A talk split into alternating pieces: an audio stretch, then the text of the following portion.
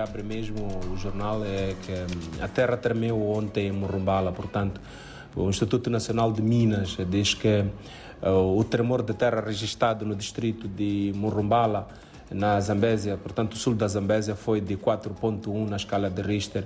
O, a mesma, digamos, o mesmo tremor de terra também fez -se sentir nos distritos de Derra e Milanche. É exclusivo ao Diário da Zambésia, o administrador do distrito de Morumbala, João Nhambessa diz que até então não houve registro de danos humanos e muito menos materiais, mas o distrito continua atento a qualquer fenômeno uh, desta, desta, desta natureza. Esta é, é praticamente a manchete que cobre a capa do Diário da Zambésia desta quinta-feira, mas também hoje é possível ver um agente da Polícia de Proteção que foi atropelado mortalmente no posto de fiscalização. É uma notícia que uh, está a fazer, digamos, furor desde, desde ontem, em que logo pela manhã, por volta das 5 e meia, um, um, transportador de inertes terá atropelado quando fazia manobra uh, irregular, ou fazia uma manobra no posto de fiscalização de Tecan, portanto, a cerca de uh, eh, 15 quilómetros da cidade de Climane. E, e neste incidente, o agente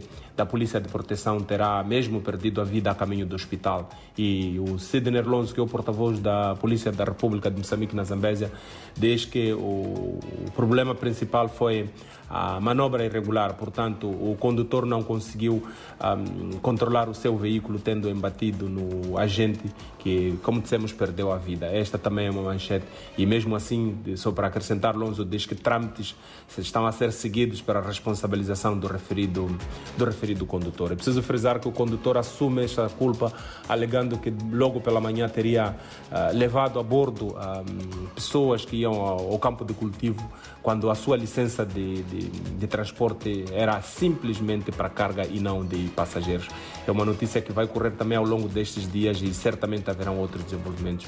Hoje também no diário é possível ver um, uma, uma situação uh, que, de conflito homem-fauna bravia. É que sete pessoas terão perdido a vida este ano, uh, este 2022, portanto, até então, uh, devido a, ao conflito homem-animal. Zaqueu Chicote, que é do Departamento de Repartição de Floresta e Fauna Bravia no serviço, no, na Direção Provincial de Terra Ambiente e Desenvolvimento Rural.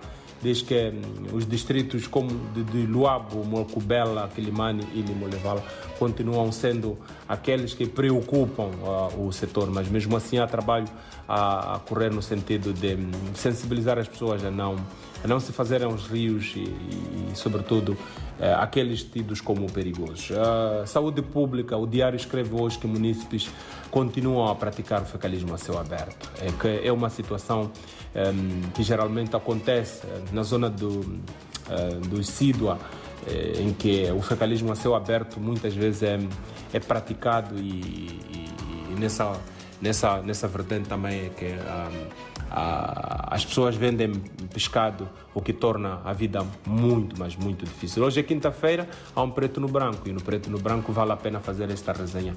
Ouvintes da RDP África, nós voltamos próximo ano, se Deus quiser.